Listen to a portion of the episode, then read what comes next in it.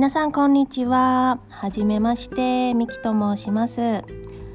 ー、このポッドキャストは、えー、建築士として働いている私が、えー、仕事の悩みとか、まあ、人生生きるの大変だよねっていうそんなことについてお話ししていきたいと思います、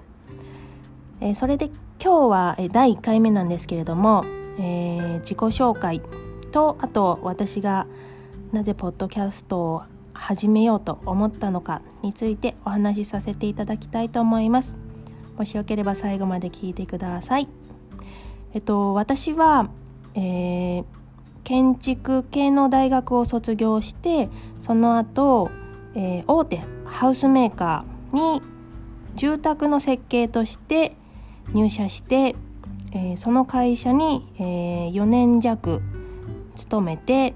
でまあ辞めた理由っていうのはあのいろいろあるのでそれはまたあのおいおいのエピソードでお話しさせていただこうと思う思うんですけど一旦そこでその会社を辞めてでちょっと建築から離れたいなっていうふうに思ったので、えー、1年ほど全然建築とは関係ない仕事をしてでやっぱり何か自分の得意なこととかで社会に貢献したいなっ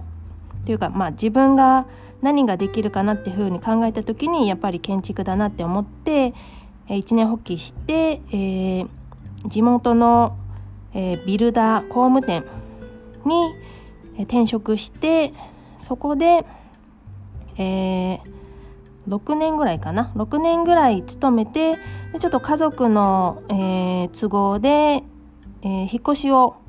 することになったのでその会社を退職してその後フリーランスとして現在は建築関係の仕事をしています。えそれで、えー、なぜ私がポッドキャストをやろうと思ったかになん思ったのかなんですけれどもえっ、ー、と私が建築士に建築士になってで働いていた時にえっ、ー、と相談できる先輩っていうのが心からこう心を開いて相談できる先輩っていうのがいなくてどうしても自分の中でこう抱えてしまう日々を過ごしていたんですね。特に20代前半社会人になりたての頃。それであのまあ、設計士として働き始めて間もないということもあってあのミスをしたりだとか、まあ、失敗とかもたくさんしてきてでもちろん周りの人にこういう時はどうすればいいんですかっていうふうに、まあ、技術的なものは、えっと、相談をしたんですけれども、えー、メンタル的なところっていうところまではどうしても深く相談できる相手がいませんでした。でえっ、ー、とまあ私女性でで周りは男性しかいない環境だった、まあ、男女関係ないのかもしれないんですけれども、えっ、ー、とこう自分がこうなりたいっていう姿が想像できなくてでなんかこう自分はこれからどうすればいいんだろうみたいなことをこう思うことが多かったんですね。で、まあ、当時は、まあ、ポッドキャストとかもあったのかな？どうなんでしょう？私そういうものは特に聞いてなかったですし YouTube もおそらくそんなにまだ始まったばかりでないしなんかこう女性の建築士の人にこう気軽に相談できるようなとか、まあ、こうそういう経験談を聞くっていう機会がなかったんですね。であのもちろん同期とかではいたんですけども、まあ、同期も同じ時に入社してるのでまああの励まし合いっていうことはできるんですけれども的確なアドバイスとかっていうのはやっぱりちょっと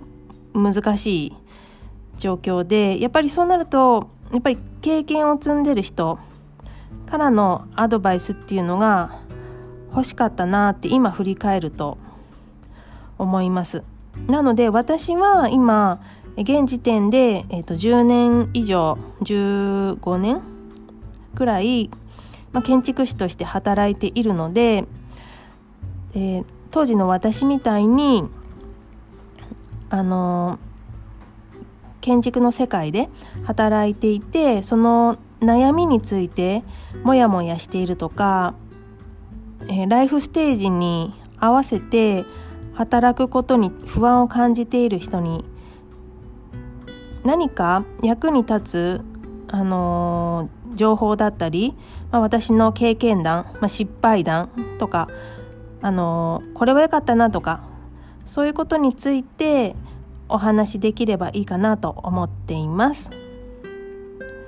えー、簡単になりますけれども私の、えーと自己紹介とポッドキャストを始めた理由はこんな感じになります。で次回からは、えー、一つトピックを決めてそれについてお話ししていきたいと思います。最後までお聴きいただきありがとうございました。ではさようなら。